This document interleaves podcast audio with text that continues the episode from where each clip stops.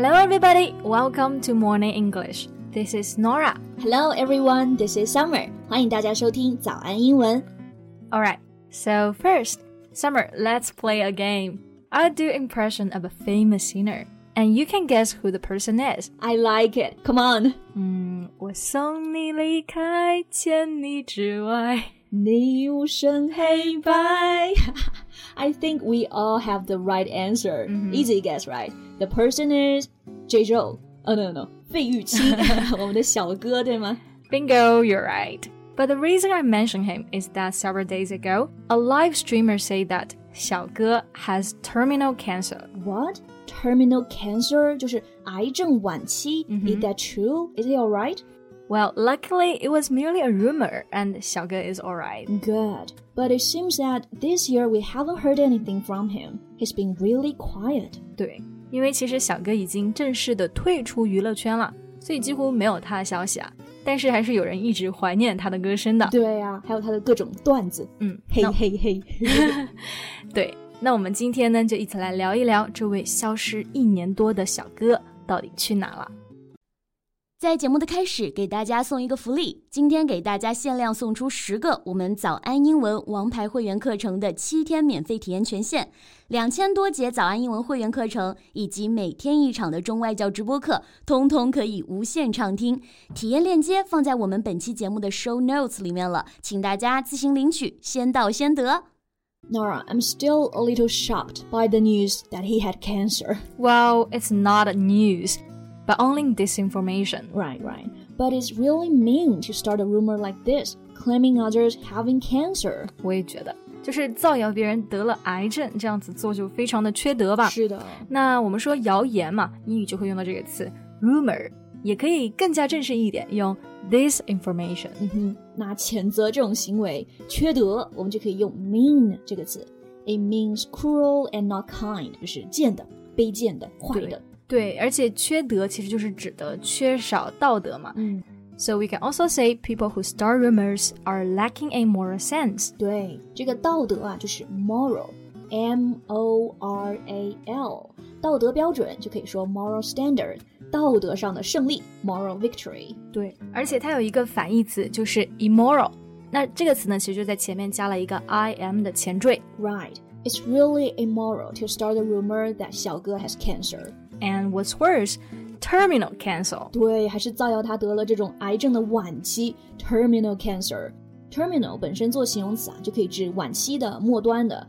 And another way to say that is end stage cancer. Right. So we know that the rumor seeker is only trying to get attention, but he's barking up the wrong tree. 哎，这个词组用的太到位了。 bark 就是汪汪狗叫，嗯那么 bark up the wrong tree 是不是很直接啊？就是一只狗呢在汪汪叫的时候找错了树。对，那其实是指的找错了人，找错了方向。对 To have a wrong idea or do something in a way that will not give you the result you want. Right. So the reason we say this live streamer was barking up the wrong tree is that 小哥 is not an attention seeker. Yeah. And in 2019, he announced that he would retire after 46 years in the show business. 对，小哥都宣布退出娱乐圈了嘛，就没有必要造谣他了。那我们回到这个退出娱乐圈上来，其实这个小哥啊，就是退休了。 Right, because he's already in his 60s and ready for his retirement. Right，退休这个词就是 retire。那么从娱乐圈退休呢，就可以说 retire from the show business。 娱乐圈这个表达呢，其实是比较简单的，就直接说 show business、show 就是表演嘛，business 就是生意。其实还有一个简称，就直接说 showbiz。 Right, showbiz. In some cases, you don't have to say show business, right? You just say showbiz. Yeah, so we can also say he has retired from the showbiz. Right. And you know, in another article, it said 小哥 has retired from the spotlight. Retire from the spotlight. That's another good way of saying this. Yeah. Spotlight 意思就是聚光灯嘛。那这个地方呢，其实 spotlight 就是指 showbiz。 Exactly. And there's another expression we can use. Bow out of the showbiz. Bow out of 意思是不是离开？ Right. Bow out means to stop taking part in a job. especially one you've been doing for a long time. 嗯，这个表达就很合适哦。它指的就是你已经在一个岗位或者公司工作了很多年，然后呢离开，就可以用 bow out of。然后这个 bow 还有鞠躬的意思，对吧？嗯比如说这个歌手呢唱完歌鞠躬谢幕，they would bow and leave the stage。 Yeah. So, Summer, do you know how he announced his retirement? 嗯，he wrote a letter. I'm not sure. Alright, he wrote a letter and he had a farewell tour.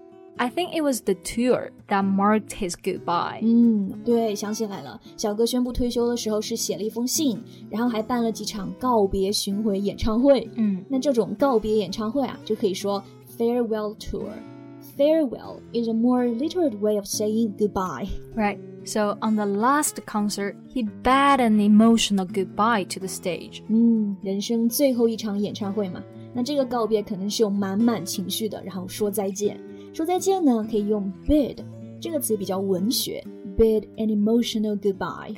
You know, this reminds me of another word, swan song. Swan song，swan 呢指的是天鹅，嗯，天鹅之歌。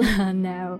Actually, swan song can mean the last piece of work that an artist produces, or the last time someone gives a performance. 啊，这就是最后的作品绝唱，或者是这场告别演出。 Exactly. So the welfare tour is his swan song. But why swan song？ Well, it's from a legend that swans are mute their whole lives, but just before they die, they would sing beautifully and also mournfully. I see。那我们说回来呀、小哥他为什么要退出呢？Why did he bow out of it？ He explained that in his letter. He wrote, For many years, I have quickened my pace in order to constantly improve my performance, but I have neglected to admire the scenery along the way. I thought he would say things like "I'm too old to sing." no. 其实就是这么多年嘛，为了达到更高的境界呢，他一直都在快步前进，却忽略了欣赏沿途的风景。 It's so poetic。我觉得我们也能学习这种表达风格啊。嗯比如说你一直忙工作、忙事业，你可以不仅仅说 work too hard，而可以说 quicken my pace，加快我人生的步伐。对， 如果想说没有真的好好享受人生呢，除了用 enjoy my life，我们还可以更加诗意的表达说 neglect to admire the scenery along the way。嗯，欣赏人生的一路美景，admire the scenery along the way。嗯，而且他的信里面有一句话还写的特别好，特别长啊，我带着大家一起来听一下大概的意思。The glitter of the stage made me even lonelier, and the applause could not alleviate my sense of loss. I had mixed feelings wherever I went to perform. I know it's time for me to stop. Only by stopping can I learn to leisurely savor my life. 哇哦，小哥真的很有文采啊！他就是想说，舞台和掌声呢，反而会让他孤独失落，所以他知道自己该停下来了。Only by stopping can he learn to leisurely savor life。停下来才能从容的品味人生。 Right.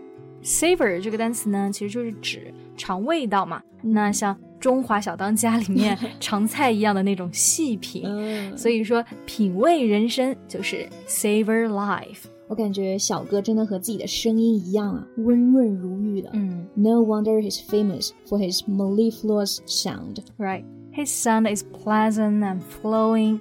那我们夸他的声音好听嘛，流畅愉悦就可以用到这个词 mellifluous。嗯哼。So what is he planning to do after retirement? He hopes to live a carefree life and tend to his plans after retirement. Carefree life means a life without care，就是无忧无虑的生活。